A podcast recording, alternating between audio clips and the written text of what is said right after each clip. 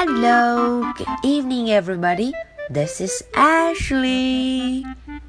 大家晚上好，我是 Ashley。Okay, it's time to meet some new friend. 嗯，今天我们会有 new friend。哎，大家看，我们这个故事的封面有一个大脑袋，a big head，大脑袋。 这个就是我们的 new friend。This is our new friend, Grog。哎，他的名字叫 Grog。嗯，这位 Grog 他非常可爱。他呀做了很多有意思、好玩的事情。嗯，大家赶紧跟着 Ashley 来看看 Grog 今天做了什么呢？Grog and the Rainbow。哇哦，原来今天的故事讲的是 Grog 和 Rainbow 彩虹的事儿。The sky turned dark.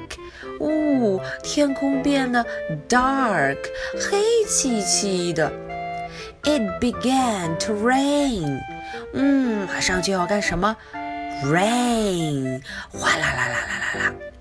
Grog hurried inside to sit in front his warm, cozy fire. 嗯，Grog 一看，哎呀，马上就要下雨，It's going to rain，他就赶紧跑回了家，坐在他的 warm, cozy fire，坐在暖暖的、很舒服的火炉前面。When the rain stopped, the sun came out. 当雨停了之后呢，sun 太阳就出来了。Grug sloshed through the wet grass. 哦，Grug 赶紧出来，踩着湿哒哒的 grass 草地往前走。诶，He looked and was surprised to see beautiful colored stripes across the sky。嗯，突然，Grug hmm, looked up，往上一看，up，往上看，看见什么？？Beautiful colored stripes，哦，五彩缤纷、很多颜色的 stripes 彩带，嗯，真的好漂亮，It's very beautiful。于是，Grog went for a closer look, but the stripes moved away. 哦，Grog 想干什么？想走得近一点，看得清楚一些。